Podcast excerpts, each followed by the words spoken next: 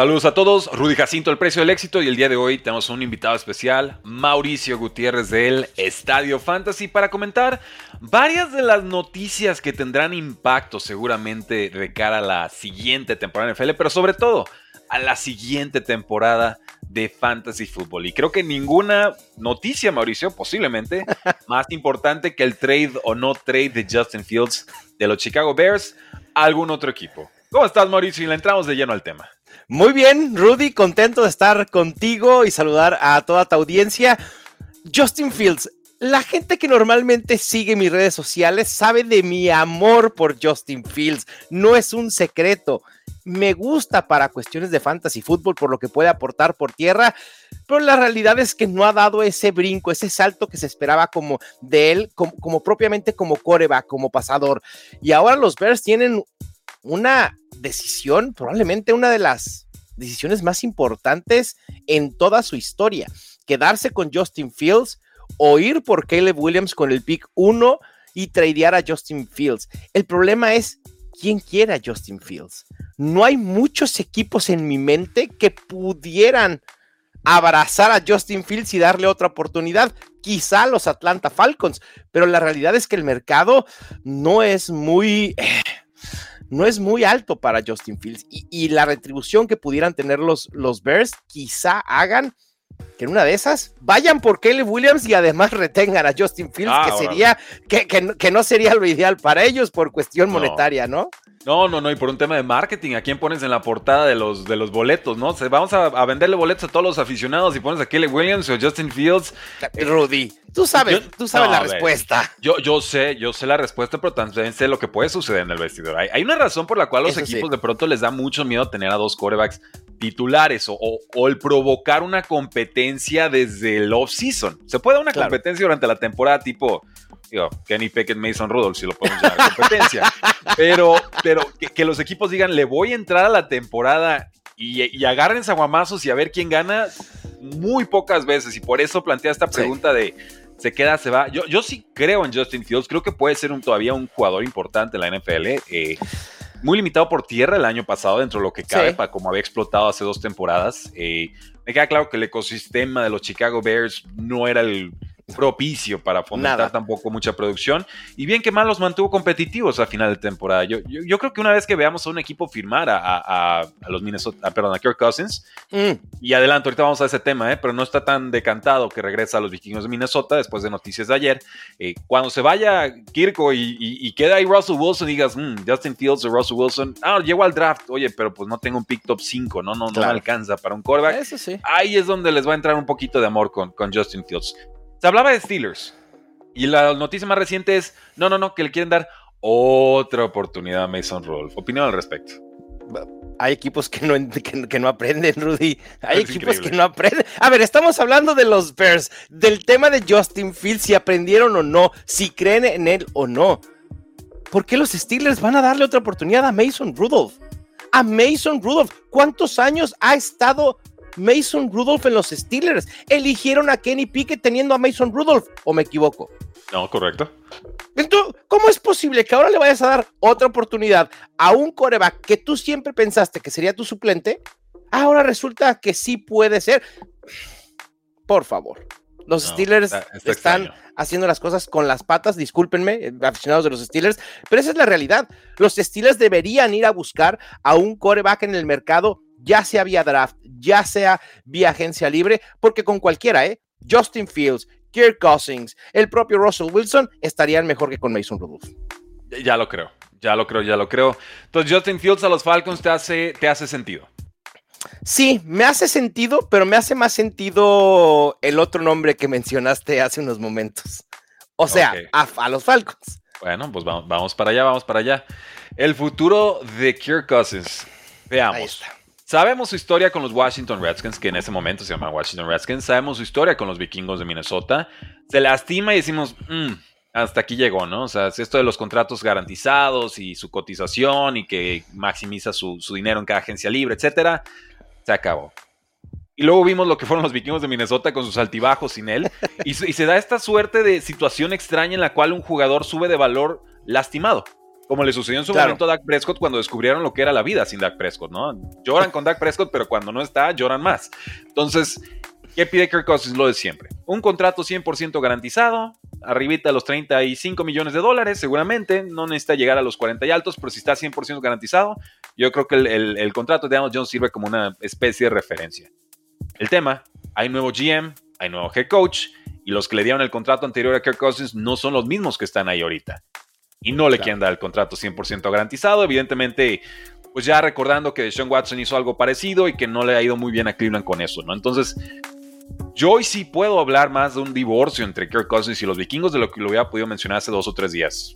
¿Compartes o, o no va por ahí? Yo creo que a mí me cuesta trabajo ver a Kirk Cousins fuera de la organización de los Vikings. Por, porque hemos visto que ha sido un matrimonio que ha funcionado para todos los lados, ¿no? Sobre todo desde la llegada de Justin Jefferson, Kirk Cousins ha, sido constante, ha sido eficiente, uno de los quarterbacks más constantes en los últimos años en la NFL, aunque muchos no hemos querido verlo y me incluyo porque yo he sido en cierta parte en fantasy fútbol detractor de Kirk Cousins y, siempre me ha callado la boca. yo nomás quiero decir que en Dynasty hace año y medio vendía a Mac Jones por Kirk Cousins. Y mira que cuando, cuando estaba así como que, ah, después de su primera temporada, sí, sí, no me digan, swap, órale, y, ya, el resto es historia. Yo nada más quiero decir eso, ¿eh? sí, nada más. Para que entiendan que en esto del fancy fútbol y Dynasty no se juega con el corazón, ¿no? No, no, para nada, por supuesto que no. Y, con Kirk Cousins, a mí me extrañaría que saliera. Si hay un equipo que va a pagar por Kirk Cousins, son los propios Vikings. El tener a un coreback veterano que te ha funcionado, que conoce tu sistema, que ya tiene química con las piezas ofensivas que tienes a su alrededor, me parece que eso da para que, a lo mejor no el 100% garantizado, pero el tema es, no sé si Kirk Cousins sale a la agencia libre si haya chance de que regrese. Es decir, que escuche una oferta y que después diga, uy, la oferta de los Vikings es ligeramente mejor y prefiero quedarme en un entorno que ya conozco. A mí me encantaría, para Fantasy Football y creo que también para la carrera de Kirk Cousins, ver a Cousins en los Atlanta Falcons. Imagínate Drake London, Kyle Pitts, Villan Robinson. Uf, me encantaría. ¿Y el Pero vamos a ver. Y, el tema de que Justin Jefferson no va a firmar extensión hasta saber quién va a ser su coreback. Entonces eh, aquí hay, un doble incentivo de Vikings para hoy, ¿sabes qué? Igual y sí le quiero pagar lo garantizado, ¿no? Claro, porque por muy probablemente Justin Jefferson quiera estar con ese coreback veterano que ya conoce, con el que ya tiene química. Y entonces los Vikings pueden meterse en un doble problema si no quieren soltar el dinero a Kirk Cousins. A un coreback, insisto, que ya está comprobado y probado en tu sistema si no llegase a Falcons, que me queda claro es tu mejor opción para un Justin Fields o para un, para un Kirk Cousins, dadas todas las piezas ofensivas que tienen y que ya se quitaron eh, de encima Arthur Smith, aunque me queda uh Morris, no sé exactamente cómo va a acabar la cosa.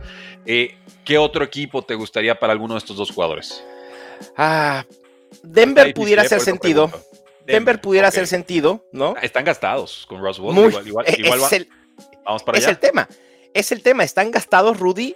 Y además, no tienen un arsenal tan fuerte que puedan arropar a cualquiera de estos dos corebacks. Me parece, más en el caso de Justin Fields que en el caso de Kirk Cousins, necesitan armas a su alrededor. Justin Fields vimos cómo mejoró con DJ Moore e hizo de DJ Moore un wide receiver muy productivo. Kirk Cousins no necesita un wide receiver alfa, un wide receiver top 5 para producir. Sabemos lo que ha hecho en toda su carrera con la NFL. Así que Kirk Cousins me haría más sentido a Denver que Justin Fields. Yo, voy a poner un nombre sobre la palestra. Eh, Seattle. Sé que no es el más obvio. ¿Y Gino? Eh, pues esa es la cosa. Creo que no están encantados con Gino porque hay nueva gerencia. Bueno, es la misma gerencia con nuevo head coach. Viene un año flojito. Eh, había duda de que si le pagan el dinero, que si no, si al final lo pagan, pero ya no sabemos si es para quedárselo para un trade o, qué onda. Y no, no los veo del todo convencidos. No digo que se va Gino, pero tampoco se los quiero eh, garantizar. Y entonces llegamos a Russell Wilson, 90 millones de dólares, ¿no? A ver. Y ya está vendiendo la mansión. Entonces, eh, Russell Wilson es agente libre, punto. Ya, ya. O sea, nada más es, el trámite, ¿no? Sean Payton nunca lo quiso. Lo sentó. Jared Stidham dos juegos titulares, acabó. ¿Qué onda con Russell Wilson? O sea, yo digo que de pronto puede llegar así como tropezando a los Pittsburgh Steelers, ¿no? O, algo así. Yo, yo sé, eh, Rudy, la pregunta es sobre Russell Wilson. Pero sería muy loco decir que, digo, yo sé que no, lo, no, va a pasar por lo que empeñaron los Denver Broncos en hacerse de su nuevo head coach, pero que el que debió salir había sido Sean Payton, no Russell Wilson. Yo fui muy crítico con él este año, ¿eh? porque llegó mal. llegó mal y de malas. y sigue peor perdón, pero lo que le hizo a Russell Wilson, y no porque me caiga bien Russell Wilson. Ni porque haya jugado súper bien, ¿eh? O sea, no, nada. O, mejor, o, mejor. Mejoró, mejoró Russell Wilson respecto del 2022, pero lo que le hace a mí me parece una majadería completa. Las formas. Y tú y yo sabemos, Rudy, porque hemos trabajado mucho tiempo juntos, que las formas son fondo y las formas importan en la NFL. Lo que hace Sean Payton me parece muy bajo, como trató el tratamiento que le dio a Russell Wilson. Pero bueno, hablando de Russell Wilson, volvemos al mercado. Los Steelers haría sentido. ¿Qué otro equipo realmente está necesitado de quarterback? Vamos a volver a hablar de los Atlanta Falcons porque es el, los naturales. Los Washington Commanders, teniendo un pick tan alto, me parece que no haría sentido ir por un quarterback veterano cuando puedes cimentar el futuro de tu franquicia eh, con un coreback, ¿no? Un, top 3, uno de los mejores dos o tres corebacks de esta camada. Así que las opciones para Russell Wilson van a ser limitadas. ¿Tú dónde, tú dónde lo ves a Russell Wilson? Ah, está difícil. Yo he pensado mucho en Steelers, pero si van a insistir con lo que tienen, entonces ya, ya más bien es ponerlo a competir en otra franquicia. ¿Y qué tantas ganas tiene ahorita Russell Wilson realmente de mm, competir por una titularidad? Digo, podría ser en un dado caso incluso los Patriots de Nueva Inglaterra. Justo, iba a decir. Y Russell Wilson y, quizás si tomas a Jenny Daniels lo dejas en la banca un año a que se fogue. Hemos visto que esa no es una mala fórmula para desarrollar prospectos y, tratar de darle quizás un poquito de veteranía, un poco de experiencia, que comparado a un Mac Jones y un Bailey Zappi, bueno, Russell Wilson te vas a ver al Olimpo, ¿no? Claro, por supuesto. ¿Los Raiders también pudieran hacer sentido, Rudy? O, o ya es es el equipo de Aidan O'Connell y a ver qué sucede. No, no, no. Russell Wilson tendría todo el sentido del mundo.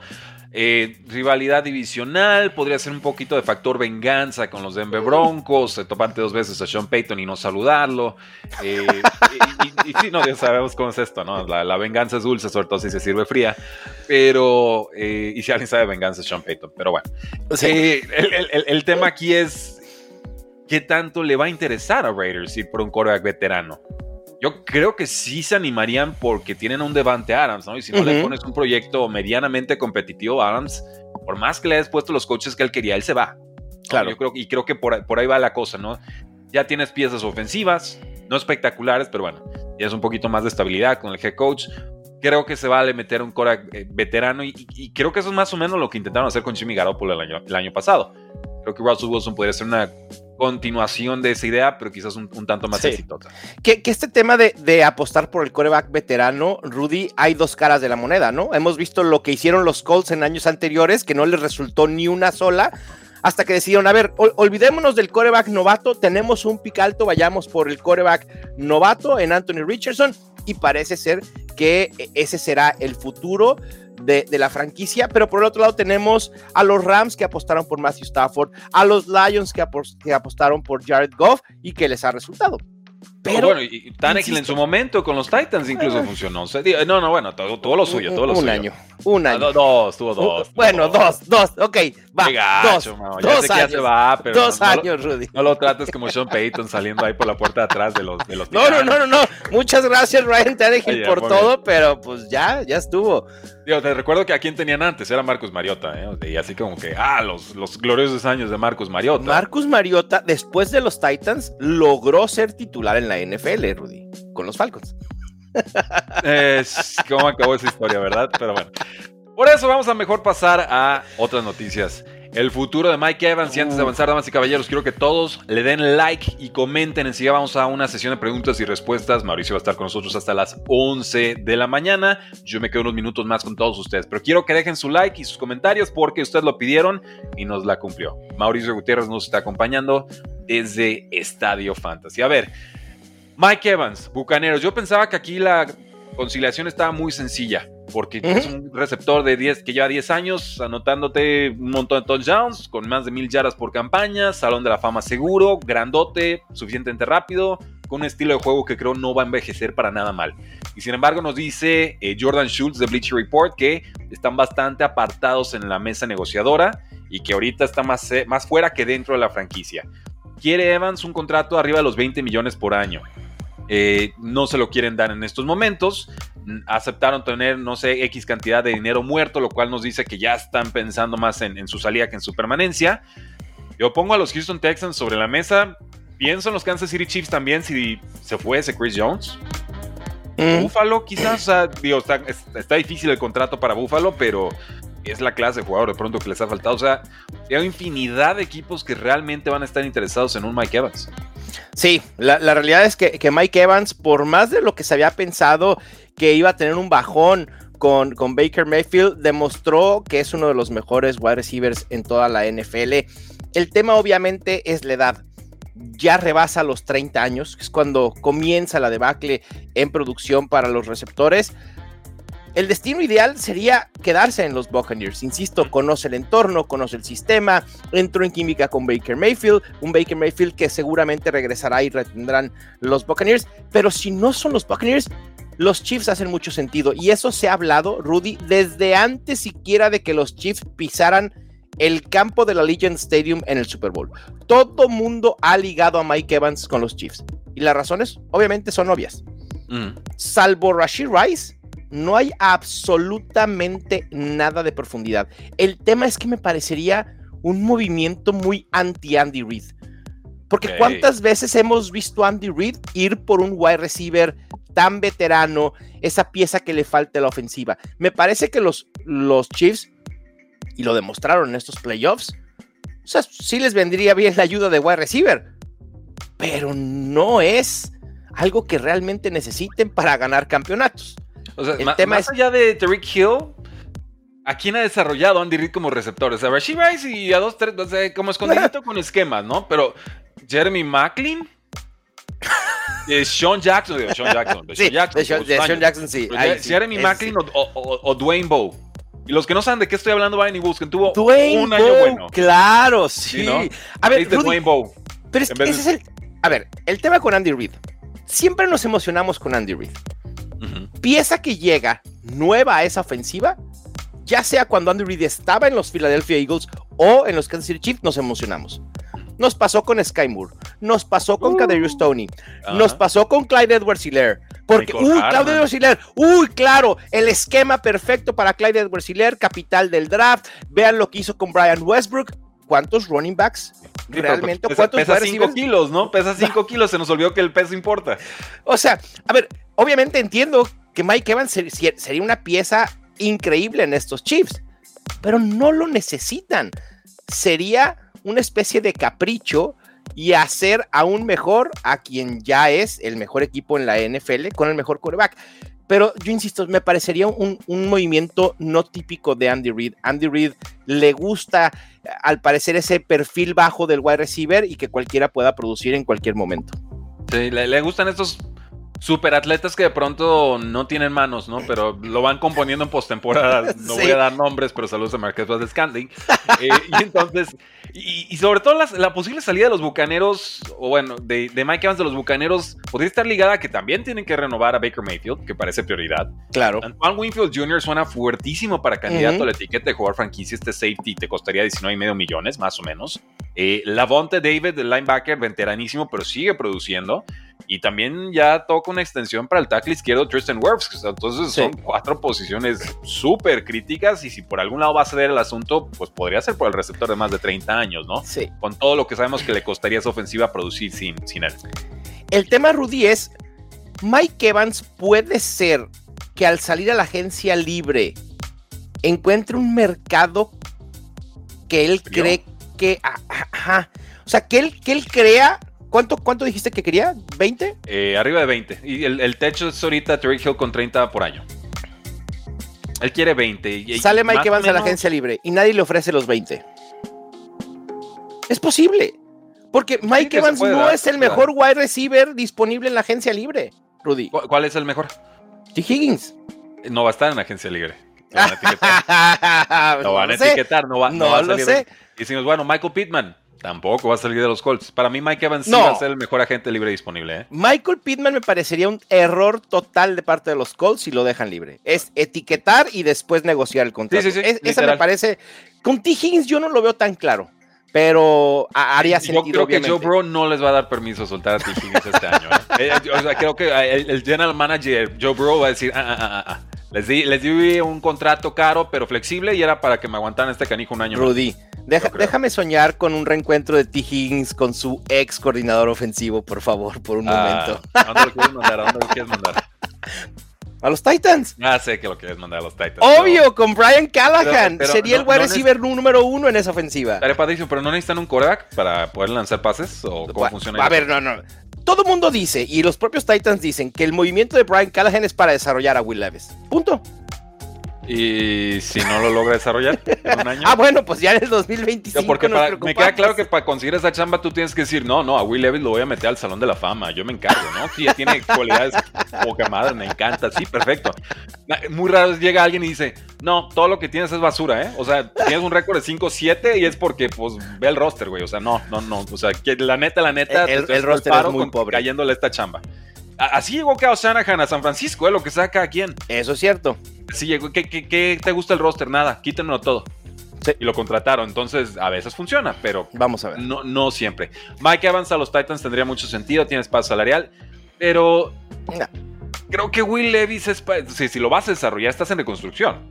Entonces, ¿para qué metes un Mike Evans a esa, sintonía? No, no, que, que, es lo mismo que no hacía sentido la incorporación de DeAndre Hopkins el año pasado. Correcto. Ahora, vas a traer uno de estos quarterbacks de trade, de agencia libre, veteranos, y lo vas a poner ah, a competir con Will Levis, y entonces ya te traes Mike. Ah, ya jugamos, ya estamos acelerando, tratando de acelerar procesos. De acuerdo. Pero con Will Levis nada más, y mira que lo tengo en una liga de dinastía que lo tomé así como de ver qué pasa, y eh, bueno, subió un poquito de valor, perfecto.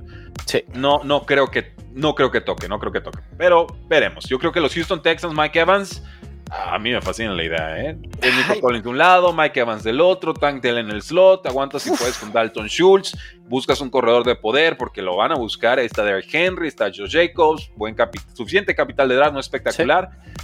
Hombre, eh, yo, yo, creo que estos ya compiten para meterse a final de conferencias y Por están supuesto. ¿eh? O sea, Mike Evans a los Texans, fíjate, no lo había pensado, Rudy, porque estaba muy clavado con, con Nico Collins y con Tank Dell. Pero sí hace, hace muchísimo sentido, ¿eh? hace mucho sentido. No, y bueno, y, vimos lo que pudieron hacer con, eh, con Noah Brown, ¿no? Claro. Es una especie de Nico Collins mucho más lento, hace las mismas facetas de juego, estilísticamente se parecen. Pones un Mike, Evans en ese rol y, yo creo que se iban arriba de 10 victorias y, pasaban a playoffs y hacían, hacían lodo, ¿eh? Cuidado ahí. ¿Sabes quién no hizo lodo? Este no hizo lodo. Ah, no, vamos con este, ya sabes de quién estoy hablando. Vamos acá. Este no hizo lodo. Gabriel Davis de, los Buffalo Bills. Ese de los cuatro touchdowns contra los Chiefs en aquella dolorosa derrota de los 12 segundos. Ahí sí hizo lodo, Rudy. Ah, pues sí, porque defendieron a todos los demás y se les olvidó que pues este por lo menos corre en línea recta, ¿no? Y tiene velocidad tope. Tarda como 15 segundos en llegar a velocidad tope, pero llega. Entonces, ¿qué onda con Gabe Davis, no? Este, este eterno boom bust. El, el caso más extremo de boom bust que hay ahorita en la NFL. ¿Hay mercado para.? A ver, seguramente habrá mercado para Gabriel Davis. Pero, creo que sí, creo que. Yo, sí, o sea, pues ya lo intentaron con Marquez de Scantling, le dieron 10 millones por 3 años, ¿no? 10, 10, 10, y 10. ¿Sabes a mí dónde, dónde creo que puede hacer sentido? En un movimiento de, ah, ¿qué más da? New York Giants. ¿Qué más da? Sí, New York Giants. ¿Otro receptor? Están gastadísimos con a, ver si, ¿eh? a, ver si le pegan a uno. Oye, le vas a dar 10 millones a Gabriel Davis y no le se los vas a dar a con Barkley. Estamos. El, el mercado. El, mercado de Gabriel Davis no debe ser de 10 millones. Dios, es que ese es el sueldo. Si eso creo que eso cobró Cedric Wilson hace dos años. Bueno. Saliendo de Cowboys. Y dices, bueno, receptor número 3, así como que dio atisbos de medio poder hacer algo ya 10 millones. no, las métricas de Gabriel Davis las estoy viendo en estos momentos, Rudy. Son, de espantarse. Con gachas. Wide receiver 62 en yardas por ruta recorrida. Wide receiver 30 en yardas por target. Bueno, arma profunda. Claro, e, era eso. Era eso, sí, le, fallaba. a Josh Allen es muy conservador, entonces como no suelta el brazo, no, no le llega a la sabes, ¿Y sabes qué es lo peor, Rudy? Que en un año de bajón de Stephon Diggs, Gabriel Davis no haya podido producir en ese esquema. No hay sorpresas, yo lo avisé hace dos años, Khalil Shakir va a ser más importante que Gabriel Davis. Lo que nadie me dijo es que también iba a ser más importante que Stephon Diggs. esa es la parte de la ecuación que no tenía contemplada, ¿verdad? Pero vamos hablando un poquito de Stephon Dix también. ¿Qué onda con él? ¿Se queda? ¿Se va? Yo creo que se va a quedar. Financieramente tiene más sentido que se quede que se vaya, pero el equipo todavía cree en él. Otro año de caprichos, de berrinches, de que. Yo creo que sí, Rudy, porque, a ver, ponte en el lugar de los Bills. Siguen en esta idea de ganar ahora. Ese es el modo en el que están los Bills en estos momentos. Quita este Diggs de la ecuación y yo no estoy, por más que haya tenido un, bajón de temporada eh, y, por más que no haya producido en la, en la parte final, quitas a Stephon Diggs y este equipo se puede ver muy, muy flaco. Porque yo no sé si Josh Allen nos dé para compararlo con Pat Mahomes. Obviamente en talento no y, en producción tampoco. Bueno, en producción me refiero a, triunfos en playoffs. Pat Mahomes puede producir sin wide receivers. Josh Allen puede producir sin wide receivers. Realmente no lo sabemos y yo no estoy tan seguro porque tendría ¿eh? que. Exacto, no lo, sabemos. Pero tendría, creo que forzaría a Josh Allen a correr aún más. Este año fue un, año atípico para Josh Allen porque venían sus números por tierra, venían bajando cada año y este año volvieron a subir. Creo que dado al bajón de, Stephon Diggs. Pero a mí me parece que, los, los, Bills van a tener como prioridad retener a, Stephon Diggs y Josh Allen, si es inteligente, también va a apelar porque se quede su jugador principal. No, de acuerdo. Tienes a Stephon Diggs, tienes a Kilo Shakir, traes a un novato. Eh, ya tienes a Dalton Kincaid que me, fascina, Dawson Knox como complemento, aguanta, no, es mi fascinación, pero suficiente. El juego terrestre, quizás buscar un corredor de poder, pero James Cook claro. me, basta. Y es a reforzar la defensa. Realmente esa es la, la forma. Va a tener que ser mucho de talento barato porque ya están gastados. Ya, ya los alcanzó el contrato, la extensión de contrato de Josh Allen, ¿no? Sí. y en esas estamos.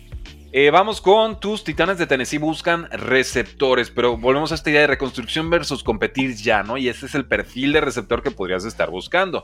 Eh, ¿Qué le buscamos a Brian Callahan? Porque estos Titanes fueron número 29 en yardas aéreas, 180 yardas por partido. Andre Hopkins más de 1000 yardas, Traylon Burks 221. ¿Qué, onda con Traylon Burks? O sea,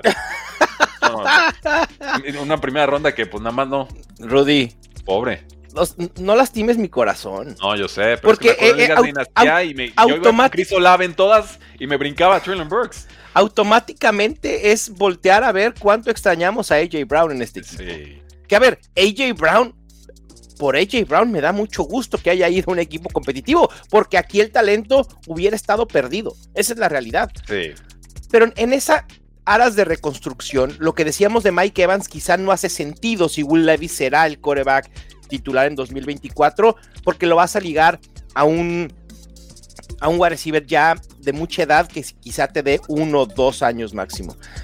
Yo decía, a mí me parece que hace mucho más sentido un wide receiver joven, probado, que puede ser el wide receiver número uno en este mismo sistema ofensivo y este Higgins. ¿Tú ves difícil que pueda salir de los Bengals? Va. Pero si por ahí se abre la ventana de oportunidad, los Titans deberían ir all in por ti, Higgins. Y a Olvida, con ya. ¿eh? Porque no, no, hay otro equipo bastante desesperado y son las Panteras de Carolina. Llevan dos años suspirando por él. Bueno, ahí está Dan Fielen, ¿no? Estaba. El último mes no sé si estuvo realmente, ¿eh? Pero bueno, hay un Jonathan Mingo y propina. ¿Quieres hablar de Traylon Burks? y DJ Shark también, Rudy. Eh, agente libre, por cierto. Mi, ah, que o sea, se, le, se, le, van a ir todos los wide receivers a Bryce Young. Bueno. Eh, sí, qué lástima, ¿no? Sí. Pero a ver, si tú eres T. Higgins, te ofrece, no sé, 8 millones menos los Titans, ¿qué prefieres? ¿Irte a los Titans o irte a los Panthers? No, no, no, bueno, yo creo que si quieres competir te vas a los, a los Titans, ahorita está más claro el proyecto ahí. Ahora, yo te digo, hoy por hoy yo prefiero a Bryce Young que a Will Levis, ¿eh? de, de corebacks. No, no sé si tú estés en esa sintonía o no. Entiendo que ahorita Bryce Young no jugó nada bien. Eh, yo sigo pensando que Bryce Young va a ser más coreback en esta liga que Will Levis. y no significa que Will Levis ¿eh? no vaya a ser relevante, ya superó mis expectativas. El tema es que no tenía expectativas con él. Sí, yo, yo también creo que, que si me pones a elegir, prefiero a Bryce Young por el perfil y por lo que demostró en cuestión de talento. Bryce Young llegó a una situación muy poco favorecedora. Llegó a una de las peores situaciones a las que pudiste haber colocado y echar al ruedo a un coreback novato. Eh, abogado del diablo, pero también CJ Stroud llegó a una situación así. ¿Cuál fue la diferencia? Las armas a su alrededor y el coach. Y el gerente general y el dueño. Y... Ya, era bueno todo, nomás no lo sabíamos, ¿verdad? Exacto. Sí, correcto. Esa, es mi respuesta también, porque es el argumento de no, pues uno se fue uno y el otro se fue dos, y uno funcionó y el otro no, entonces uno es bueno y el otro es malo. Sí, realmente no sabíamos que los Texans estaban a un muy buen quarterback de ser competitivos. Correcto, sí, sorpresa. es un quarterback legendario de ser competitivos. Pero sí, pero sí es un tema de, ecosistema y de, contexto también. Sí, y, el tema, perdón, Rudy, de, receptores con los Titans. A mí me parece que de Andre Hopkins deberían considerar la opción de, cortarlo. ¿eh? Tienen el, el, el opt-out para 2024 y de Andre Hopkins estaría pegando 17 millones a tope salarial. Uy, es demasiado. Para el momento del equipo es demasiado. Es demasiado. Tu corredor soñado para los Houston Texans, que ya sé que son rival divisional, pero bueno, para efectos de fantasy fútbol, ¿Sí? ¿quién suspiras para que llegue a los Texans? Porque yo, tengo a Derrick Henry llegando a Baltimore y a Josh Jacobs llegando a los Cowboys. Ok, perfecto. Entonces eso nos deja con Saquon Barkley, con Tony Pollard o con Austin Eckler, ¿no? Juego, juego, con los tres juego. A mí me gusta Tony Pollard. Creo que Tony Pollard puede tomar este segundo aire en una ofensiva prolífica. Ya vimos que el año pasado Tony Pollard tenía absolutamente todo a su favor para explotar y no lo hizo en una ofensiva prolífica, en una ofensiva estable, en una ofensiva anotadora. Pero creo que el cambio de equipo le puede venir bien a Tony Pollard, un Tony Pollard que es un running back versátil, ¿no?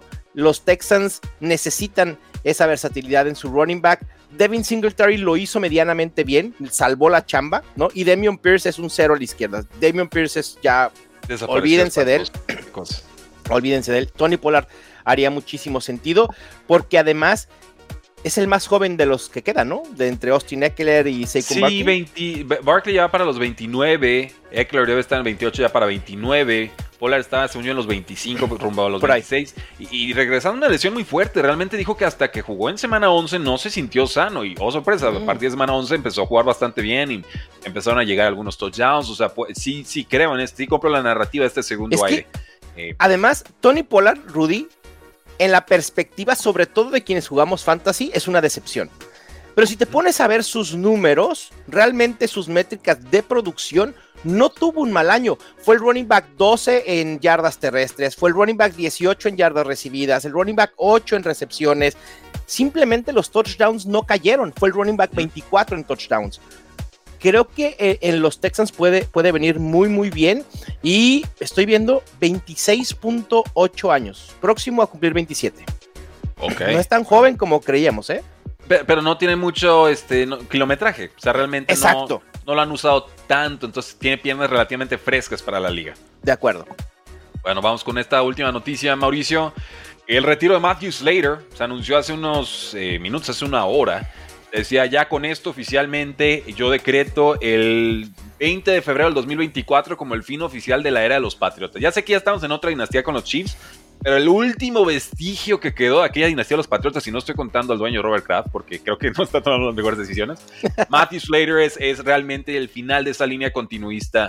Eh, pedazo jugador, 16 temporadas, 8 veces All Pro, 10 eh, veces Pro Bowler, 3 Super Bowls. Y Bill Belichick lo presumía como el jugador perfecto, ¿no? Alguien que en equipos especiales hacía toda la chamba, se llevaba con todos bien, una vez se disfrazó de pino, todos lo adoraban, o sea, ejemplaría. Y su mismo, no, y literal hasta su padre, pues de, de, pues de raíces NFL, ¿no? También. Entonces, eh, quería, quería hacer, hacer, este como pequeño hincapié de, oigan, si no habían escuchado a Matthew Slater o si no le habían puesto mucha atención, vayan y vean todos los, subimos un carrusel de Matthew Slater, algunos videos, algunas fotos. Dense la vuelta, la verdad vale mucho, mucho la pena, porque lo decía Mauricio y estoy de acuerdo con él, creo que, creo que y debe entrar al Salón de la Fama. Creo que va y debe entrar al Salón de la Fama. Totalmente. Totalmente, Rudy. A veces no volteamos a ver a los equipos especiales porque pues no destacan, ¿no? Están muy poco tiempo en el terreno de juego, pero lo que hizo y el impacto que tuvo Matthew Slater en esa dinastía de los Patriots, ahí está, y, no puedes no voltear a ver, y por lo menos, no sé si, si el, tema, Rudy, es quienes votan para el Salón de la Fama, ¿creerán que un jugador de equipos especiales deba entrar en su primer año? Si Antonio Gates no pudo entrar en su primer año de elegibilidad. Es una cosa tremenda. ¿No, ¿No, le estarían cobrando que al final de su carrera estaba, estaba metiéndose sustancias? Este, Antonio Gates. Ya ves que de pronto son más políticos que los políticos estos votantes. Sí. Dicen que los temas extracancha no deberían de influir, pero luego salen con las cosas estas de no, es que cómo va a entrar la primera, no, hasta la segunda, como con, ¿qué fue? Con Terrell Owens. Dices, sí. aguántame. Pensé que tu comentario era un comentario Barry Bonds, pero bueno. Eh, eh, no, no, bueno, es que si nos vamos a, temas de hasta de apuestas o cosas así. No, no si Barry Bonds, nos vamos a otro deporte, pero eh, sí, no, totalmente, totalmente. Es, complicado esto del Salón de la Fama. Yo creo que sí se ha ido diluido mucho el producto del Salón de la Fama, ¿no? en cocheo. David Hester fue primer no. Fue en su primer año de elegibilidad, no, ¿verdad? Ya tenía varios años de elegibilidad de Devin Hester. Creo que ya llevaba un par. Deja ver en qué año se retira Devin Hester. Realmente, se retira en. No, sí, fue este, sí. Fue el primero. Se retiró, en 2018. Son cinco años de espera. Primer año de elegibilidad. Sí, se lo dieron. Wow. Y Antonio Gates no. Órale. Pero, a ver, pero en una señal positiva, yo veo bien que esté Devin Hester, porque sí marcó época, ¿no? No, hay muchos de equipos especiales. De pateador, hay dos kickers y, Devin Hester, y párenle de contar. Entonces, bueno, qué bueno que exista la posibilidad de llegar como jugador de, equipos especiales. Insisto, el Gunner, eh, Matthew Slater, para mí, total, o sea, si hay alguien más de equipos especiales que va a llegar, es él, posiblemente Vinatieri, y ya que se retire Justin Tucker. creo que por ahí. ¿Qué es que le dé a Justin Tucker? Hombre, con ese nivel de eficiencia, yo creo que sí. Saltaría un Super Bowl quizás por ahí, pero para mí Tucker es el mejor pateador de la historia. Y Vinatier es el que me hizo patriota, entonces ya te imaginarás en qué concepto tengo a, Tucker, ¿no? ¿Hace cuánto que no entra un kicker al Salón de la Fama? yo no recuerdo. los 70 y lo estaba viendo el día de ayer. No, no voy a encontrar el artículo ahorita, pero. Eh, eh, creo que era este pateador que tenía como el, pie chato. O sea, que, que, tenía como una deformación en el pie, entonces le podía imprimir más fuerza a la patada. Te, lo, lo, busco y lo comparto con la gente, pero. A ver, Hall of Fame. ¿No fue Morten Andersen? Eh, Andersen es uno. Hay otro. Sí, o sea, Morten Andersen sí, el, de los Falcons, ¿no? Sí, sí, sí. Pero. Y de los Saints. Otro. George Blanda, hay, cuatro. bueno, no, pero aguanta, aguanta. Blanda, a Blanda se convirtió en punter al final de sus años. Él era coreback. Ah, esa, sí me la sé. Eh, vamos, claro, hay cuatro pateadores en el Salón de la Fama. Es Morten Andersen, el, danés. O 25 temporadas que estuvo con los Saints, un ratito con Falcons, 61 años tiene ahorita. Jan Stenerud, el pateador más viejo o mayor de edad en llegar al Salón de la Fama. Empezó en la AFL con los Kansas City Chiefs. Luego se hizo el merger. Eh, los Packers están reconociendo sus servicios. George Blanda, como decías, 26 temporadas. Eh, empezó como que acabó como, como pateador. Y eh, termina la lista con Lou Grossa. Lou Grossa. Él es el mejor pateador colegial, nos dicen por ahí. De hecho, el premio del pateador colegial se llama Lou Grossa Award. jugó de tackle, jugó de centro, jugó de liniero defensivo. 21 temporadas, Cuando los jugadores eran plurifuncionales, Rudy. Sí, sí, cuando sí le echaban ganas, ¿no? Ahí estoy cansado, ¿no? Que ataque y defensa y patadas y regresa. o sea, qué cansado ni qué nada, vete a ataquear. y, así ya me dijo flojero, entonces me manda las jugadas, ¿no? Todo, todo, todo, pero increíble. Era otra era, era otra era. Vamos a ver si, llega, si llega algún kicker más al, al Hall of Fame. Vamos a ver. Buenísimo, a ver. Está difícil, ¿eh? Sí, está difícil, pero bueno, la historia es muy larga, entonces yo voy a decir que sí va a llegar alguno. Que sí va a llegar alguno más adelante. Damas y caballeros, último aviso para que se hagan miembros del éxito. Gracias a las dos personas que ya se dieron de alta, nos falta una para hacer pública la reconstrucción del éxito de los San Francisco 49ers. La de Chiefs y la de San Francisco se graban el día de hoy. Les aviso, literal, dos minutos antes de meterme a este live, tengo junto o programé junta con una nueva plataforma en la que vamos a estar subiendo todos estos videos. Desde ahí se va a hacer la membresía quiero eh, que sepan que el código QR que tienen ahorita, último día para aprovecharlo, la suscripción de 10 dolaritos al mes. A partir de mañana, seguramente ese precio eh, subirá, no de forma escandalosa, pero tendrá un, distinto costo por esto del cambio de plataforma. Entonces, si les interesa, si les gusta, si quieren apoyar al canal, si quieren pedir videos específicos, si quieren ser consentidos y aparte platicar conmigo y con todo el equipo en el, lo llamamos el Telegram del éxito, ahí los esperamos, código QR eh, o todavía encuentran ese enlace como stan.store diagonal precio NFL. Como siempre, muchas gracias a todos los miembros del éxito. Y ahora sí, pasamos rapidísimo a la sesión de preguntas y respuestas. Tenemos 10 minutos con Mauricio. ¿Cómo ves a... Venga. ¿Cómo ves a Lamar Jackson para el próximo año? Así, esto es Rapid Fire. Lamar Jackson. Me encanta, me encanta Lamar Jackson en, en Fantasy top 3 y en la NFL top 5. ¿eh? Buenísimo. Eh, yeah, capítulo esperado, dice Roger. Muchísimas gracias. Eh, hace cinco años conocí a Mauricio gracias a Rudy, especial a las cerradas que recomendaron Mark Andrews, y ese año llegué a la final de mi liga. Bien. A veces acertamos. Roger. acertamos. Bien. Quienes, quienes no sepan el contexto, Rudy y yo trabajamos en radio juntos hace muchos, muchos años. Con Jesús Sánchez. Sí, con Jesús Sánchez. Sí, sí, sí. De nuestras primeras incorporaciones, yo creo, en, radio y en medios, ¿no, Rudy? Pues eh, así, así como se dio, realmente, pues ya, ya, son 10 años, o sea, está, fuerte. Habían otros por ahí, pero como que esos no han trascendido, entonces se los dejamos del pasado. Pero sí, Jesús hizo carrera y tú hiciste carrera y yo a mi manera también, entonces... Eh, eh, ¿También? Ya, ya, ya... Nos ha ido bien. Sí, ya, ya en retrospectiva, oye, sí estaba, sí estaba hecho un trabuco ese equipo, ¿eh? Eh, éramos una buena generación, Rudy. Sí, salió, bien. somos. Somos una buena. Todavía somos la, buena nueva generación. Así como los wide receivers de este año, los novatos, así nosotros. Claro, añejamos bien. Ahí vamos. Podrían armar un top 12 temprano de rookies para el Draft Dynasty. Es muy temprano todavía. Y aparte no sabemos si es. Eh, pero, eh, digo, no sé si tengamos tiempo, pero te puedo decir 8. Superflex. tíralo Superflex. más o menos ¿Con Superflex? Ah, Marvin Harrison. Pon tus nombres normales y yo te digo, ah, mira, ahí es donde cuelo a, a mi Superflex. Ah, va, te voy a decir entonces sin Superflex. Ah. Marvin Harrison, Malik Navers, eh, Romeo Dunce. Caleb Williams entre, arriba, abajito, arribita de Navers, sí. Me, me, gusta, sí, que el, el 3, Caleb Williams. Luego Romeo Dunce, Brock Bowers.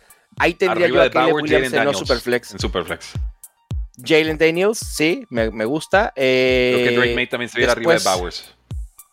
Brian Thomas, Keon Coleman, Troy Franklin, Ah, y Xavier Worthy.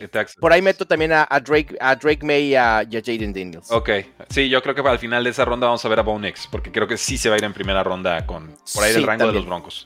Ok.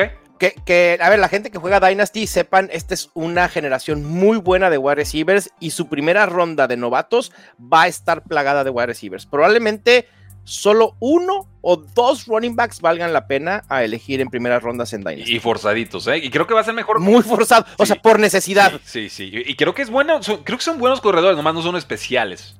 Van a ser muy cumplidores y creo que hay un descuento a inicios de segunda ronda con running backs. Sí pienso tomar eh, a, varios por ahí. Eh, buen día a todos, Rudy. Saludos todos con café. ¿Qué preguntas tenemos por aquí? Eh, buenos días, Nación del Éxito. Saludos, Belma. Crossover épico, nos dice Alfredo, bienvenido. Muchas gracias, Alfredo. Un abrazo. Excelente invitado, Rudy. Te ves radiante y feliz el día de hoy. bueno, es que ayer hice yoga y después regresé a nadar. Y hoy madrugué y me volví a meter a, sesión de yoga y de milagro sobreviví y ya me eché mi tacita de café. Entonces, ¿qué, es madrugar para ti, Rudy? Eh, 6:30. Ah, ok, sí. Yo después ya no me dormí a las 10 de la noche porque si no, no, aguanto. Yo soy muy nocturno, entonces eso de entrenar temprano no, no es muy lo mío. Y como me enracho con la chamba, no la quiero soltar. No la quiero soltar, pero. Sí, ahí vamos. Sé, de qué hablas. Sí, sí tú, eres de los míos con café en mano. Eh, qué dicha ver a Mauricio Gutiérrez aquí, claro. Jonathan. Jesús Niebla, eh, él sí lo has visto en tus lives, estoy seguro. Está en todos los lives. Gracias, Al mismo tiempo, eso es lo raro. ¿Cómo le hace, no? El, multiverso de Jesús Niebla. Es, es, multipantalla, Jesús. Saludos, Rudy Mauricio. Veremos si toman los Steelers una decisión difícil. Fields no es tan malo, no lo supieron aprovechar, dice Fields. Dice Bracho. Eh, ¿Cuál es el mejor lugar para Justin Fields? Ya lo comentamos, sería Falcons, no Steelers. Para mí, Atlanta, sí. Washington suelta el dinero, ¿lo ven posible que por Kirk Cousins o por quién? No, lo veo, no lo veo. con un pick tan alto. Tienes el quarterback, ¿para qué? Claro. Y mira, Sam Howell no lo hizo mal al principio de la temporada, ¿eh, Rudy? A mí me parece que incluso los Commanders, si son interesados, o sea, si... Ponle una línea ofensiva. Yo sí, exacto, y si yo fuera los Commanders, yo sí consideraría seguir con Sam Howell y ver qué hago con ese pick 2, venderlo o, algo. El problema es que con el talento que hay en la posición de coreback en ese pick, es muy difícil no voltear a ver al, al QB. Qué chingona gorra, Sensei Mao. Muchas gracias. Steelers dice por ahí. Saludos, chicos. Saludos, Gemma. Es a la novia. Digo, ya, no, es novia, pero. Así le decías, ¿no? A la, novia. Sí, se, le quedó el apodo acá. Con, por lo menos conmigo se quedó el saludo de la novia. Entonces, pues, saludos a la novia. Qué gustazo, Gema. Eh, buen día, Gema. Mira que yo lo, vi que Roger. Está bien, Gema también hace su, su luchita fantasy en todos los espacios, ¿cómo no? Eh, par de cracks dejando like y tomando café. Rudy, ¿cuál equipo dará sorpresa en la división de San Francisco? ¿Seattle Rams o Arizona? Rams ya no sería sorpresa. No, para nada. Yo voy a decir que Seattle, porque creo que esa defensa de Mike McDonald contra los esquemas de estilo Kyle Shanahan, Sean McVay ha jugado muy bien, ¿eh? Y creo que por eso lo traen, para neutralizar a los rivales divisionales. Yo voy a ir por el underdog. Oh, voy con Arizona siempre y cuando Marvin Harrison esté en la ah, ecuación. si llega. Ah, no, si llega ya, ya cambió la cosa. Muy bien, me gusta, me gusta. Y luego probable, ¿eh? Salud, Rudy Obi Mao, qué buena colaboración. Ya está el like, muchas gracias. Mao, exijo a Rudy Jacinto en el draft kit de este año, como la foto o el perfil o. Colaborador, sí, ah, sí, sí, sin duda. Me, gusta. Venga, a mí me avisas cómo está la cosa. Sí. Roger. Grandísimo invitado, saludos a ambos. SM, hola Rudy, hola Mao. Eh, no te disculpes, Mao, los Steelers están haciendo las cosas con las patas, dice Marco. Sí. Pero Mao, ¿qué Korak te gustaría ver con Jefferson hablando de fantasy? Si no fuera Kirk Cousins, ¿a quién mandamos a los Vikings? ¿Joshua Dobbs ya considera mm. otro veterano? No, Joshua. está top 5 de los Koraks disponibles en agencia libre, eh, te aviso. te, voy avisando que en algunas listas los vi hasta de Korak 2. Creo que Russell Wilson. Ok, bueno. Pero a mí, a mí, realmente no me preocupa, ¿eh? ¿Quién vaya a ser el quarterback de Justin Jefferson? El, el, talento de Justin Jefferson es no voy a decir sobrenatural, pero cerca de lo sobrenatural. Y no me preocuparía. Justin Jefferson sigue siendo un wide receiver top 5 en fantasy, independientemente de quién sea su Sí, lo mismo decían de, Andre Hopkins, es inmune con todos los Corax produce y le pusieron un Brock Osweiler y ahí te encargo, ¿eh? Rudy, Rudy. No compares a Justin Jefferson con DeAndre Hopkins. En su momento estaban cerca, ¿eh? En su momento. ¿Cómo, le fue a Davante Adams este año? Adams. No, no, no, no. No todos los corebacks son. todos los receptores son inmunes a sus corebacks. Pero Hopkins era lo más cercano a eso, ¿eh? Pero ¿te parece que Justin Jefferson puede ser inmune? O sea, no pudiera no, ser inmune. inmune, pero vamos, yo, yo sí creo que casi casi el Cora que le pongas, menos Jaren Hall. Ese fue su broco, ya te acordaste, ¿verdad? Yo tenía Justin Jefferson para avanzar una final. Y, gracias a ese inútil, era, la final de Fantasy. Gracias a ese inútil cobré dos mil pesos en vez de cinco mil. Me quedé como a cuatro puntos porque el hombre se lo olvidó como lanzar un pase. Yo te tengo otra anécdota, pero al revés. Estoy, estoy nada, quiero corroborarlo. Si quieres seguir leyendo algunos eh, comentarios, déjame nada más corroborar. Porque en una de mis ligas más importantes, en el Kings Classic, estoy casi seguro, mi rival no tenía coreback. Y lo tuve, lo forcé a ir con, con, con eh, déjame corroborar, estoy casi seguro. no, no puede ser, no puede ser contexto para los que no se acuerdan, Jaren Hall entra como, sí, nos va a salvar, y regresa de lesión, y al medio tiempo de, mm, no, nos equivocamos, perdón, va de vuelta. Pero pues ya para entonces Nick Solford no, pudo salvar la chamba. Iba a ir con Jaren Hall, pero al final decidió ir con, con Bryce Young. Uh.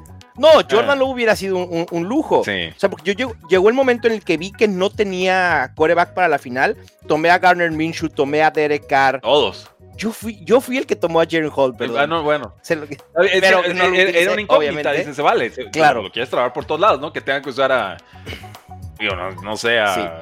¿Quién será el más gacho que había en ese momento? Jeff Driscoll, ¿no? Con los. Que jugó con Bengals, creo, en un partido. Ándale. Algo así de. Sí, sí, sí. Él tuvo que decidir entre Bryce Young, y Easton Stick. No, pues gracias. sí, sí, sí, lo castigaste, gacho. Sí lo castigaste. Bien jugado. Sí, las finales se juegan antes de que se juegue la final.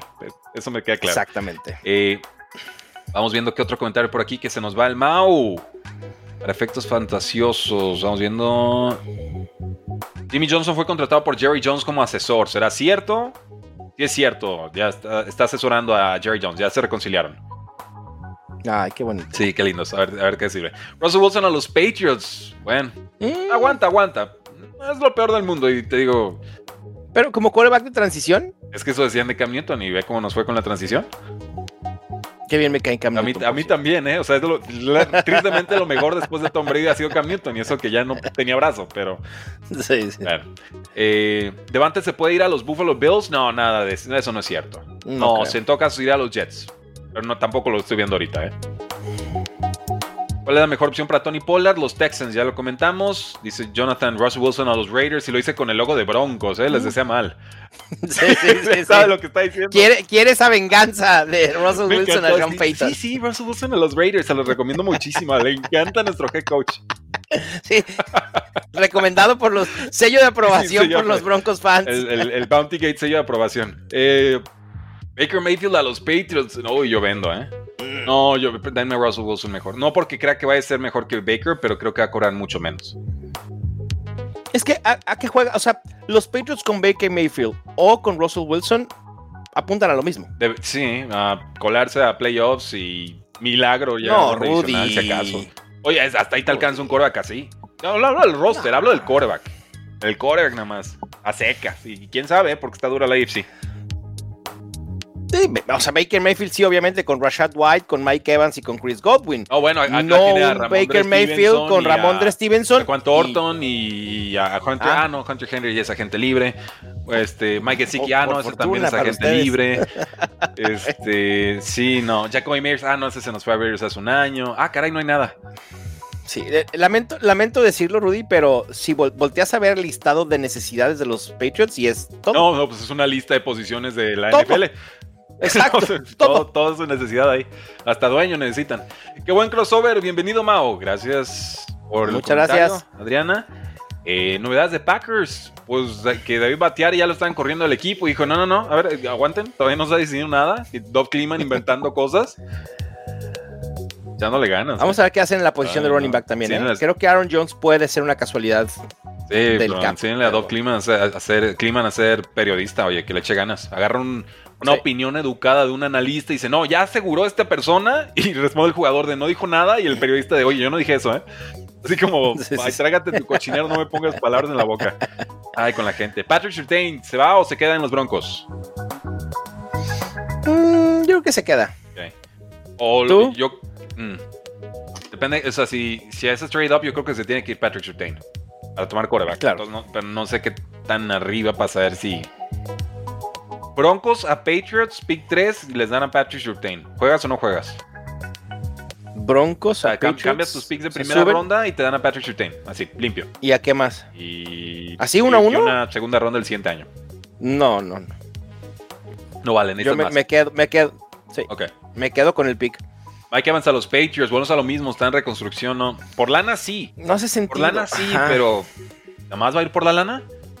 ¿Y quién va a ser el coreback? Y llega una situación terrible. No, no. Russell Wilson a los Titans. Mira, ya te lo están mandando de vuelta. Mm, no, no me disgustaría, ¿eh? Lo absoluto. Y lo, lo pones a competir con Will Levis. Obviamente creo que el tema es cómo le vendes el puesto a Russell Wilson. Es decir, no el puesto de coreback, sino cómo, cómo, le haces el pitch, el proyecto. El, oye, vas a ser mentor, nuestro futuro es Will Levis, etcétera, etcétera, etcétera. Sí. Eh, eh, ¿Qué prefieren caso hipotético? Brandon Ayuk o Evans para los 49ers, por aquello que se ah. fuera Ayuk de los Niners. Yo creo que si se va Ayuk es porque pues, no van a gastar ese dinero en un wide receiver, ¿no? Creo no le vería caso a perder a Ayuk para traerte a Evans. Ahorrarle Kyle 3 millones, 4. Kyle Shanahan, si se va Yuk, va a agarrar un, wide receiver en el draft y lo va a tratar de desarrollar, como es clásico de, Kyle Shanahan. Si sale a Yuk de los 49ers, uff, espero que llegue a un muy buen destino porque puede ser top 10 en fantasy siendo el alfa. Hey, saludos Rudy Mao, saludos Sweet Flow, qué gusto. Tyler Boyd llega a los Chiefs. Ah, eso tendría sentido, ¿eh? eh, eh como que slot, digo, no, te resuelve la amenaza profunda, pero eh, baratito, puedo verlo. Tiene el, perfil bajo, así sí. Sí, sí, sí, es cumplido, es cumplido. Buen día para todos, Veros. Saludos, Adriana. ¿No te genera la misma duda Drake May con Mitch Trubisky? ¿Son de la misma universidad? No. No, creo que tienen perfiles bastante distintos. Trubisky. me acordé de, pero no. Procuro, que no. procuro no acordarme de Trubisky cuando veo a Drake May. Sí, no, no. Por salud mental más que otra cosa. pero hay que recordar que Trubisky ni siquiera traía ese perfil tan alto como lo, lo tiene Drake May, ¿eh? Y lo de fue top, top 2 global. Sí, bueno. Por un año. ¿Quién? A los Bears. Ah. ah bueno. Contra a San Francisco, ahí te encargo, ¿no? En el año que estaba Patrick Mahomes de parte. Mm, padrísimo. Regresen a Trey Lance. Oh, creo que contraten de scout, hombre. Yo tenía Mahomes 1, Trubisky 2, de Sean Watson 3. Le fallé en el 2 y el 3, pero el 1 le pegué sabrosísimo. Siempre digo, Mau, el primero en México que presumió Patrick Mahomes. Y háganle como quieran. Sí, yo sé. háganle como quieran. Ahí son las facturas. Eh, Rudy Socon Barkley, ¿crees que se vaya a los Commanders? Ah, lo veo. No, no, no lo veo. Yo tampoco lo veo. No, me parece que los Commanders necesiten un running back o estén. No es un equipo con el perfil que necesite un running back como Saquon Barkley para competir. Me parece que pasaría algo similar a lo que sucedió con Derrick Henry y los Titans en los últimos dos años. Pregunta Fernando, ¿cuándo hablarás del fútbol colegial de reacomodos después del draft? No, ténganme paciencia, Fernando. Tenemos que ir por partes porque ahorita, ahorita vamos a agencia libre, vamos a necesidades de equipos, después vamos con todos los cómo scoutear jugadores y cómo evaluar de, cara al draft, luego vamos con el draft en vivo y ya entonces podemos entrarle a fútbol colegial ya más cerca de la temporada. Eh, sé que ese es un tema muy importante, cada quien tiene su tema preferido, pero me tengo que ir por calendario NFL, si no, no, hay forma y les vamos a quedar mal a todos. Gracias por su paciencia. Último minuto, Mauricio, a ver si hay una buena pregunta por aquí. Eh, ah, ¿Cuál, cuál, cuál? ¿Qué necesita Dolphins para mejorar la próxima temporada? Yo la puntualizo como, ¿qué, qué tanto crees en Devon Achane? Me gusta, ¿eh? Me gusta Devon Achane. Uber efectivo, uno de los mejores running backs en los últimos años en yardas por acarreo. Me parece que, a ver, si creemos que Devon Achane es un caballo de batalla, estamos errando la percepción del running back. Es un running back versátil, de complexión no tan robusta. Elegante, complexión elegante. Sí, sí, sí, digamos. Pero que puede ser tan explosivo y tan efectivo. Necesita un complemento, obviamente, pero sí puede ser el, corredor principal de los Dolphins. Me gusta.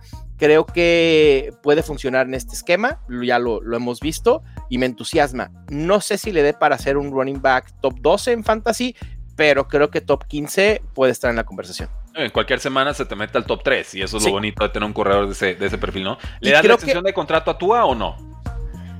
Es mi última duda. Exacto, por eh, así como que. Creo que se la van a dar porque no les queda otra, pero. ¿Qué es peor, Rudy? ¿Tener a Tua o entrar al purgatorio de corebacks? No, eh, el purgatorio, porque pues, Dolphins fue el purgatorio 30 años. Entonces, ahí está, creo que ahí está la respuesta. Pues, nada más para que no vengan a reclamarlo los fans de Dolphins. No, es que inventado tú. ¿Qué había antes de tú? Había un Jay Cutler.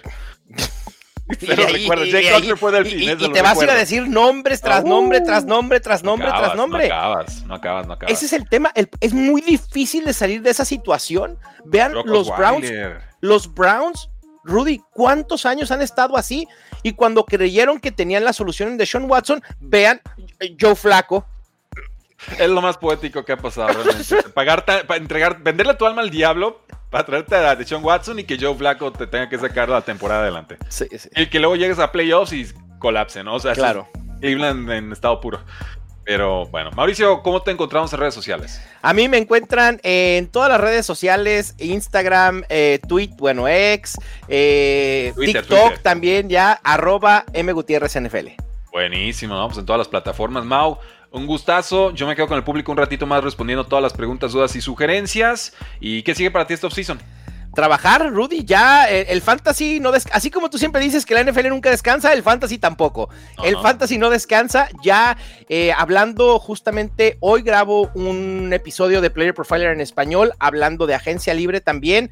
Eh, ya tengo uno anterior hablando del Senior Bowl, viene el Scouting Combine, empezar a hablar de los prospectos, corebacks, wide receivers, running backs, enfocarnos a la agencia libre y luego el, el draft y en lo que menos pensemos, ya preparando drafts para, para Fantasy Football. Así que hay mucha información y, va a haber mucho contenido. Sí, la, frase es la NFL no termina y nosotros tampoco, pero ya le puse el adendum. La NFL no termina, pero sí termina con nosotros. Creo que así funciona también con el fantasy. Ah, claro, me gusta. Bien, bien ahí. Ahí, tenemos el juego de palabras. Mau, un, un honor, un gustazo. Saludos a todos por allá y seguro platicamos pronto. Igual, mi Rudy, te mando un abrazo a ti y a toda tu audiencia. Gracias por, por invitarme y por acompañarnos en este live.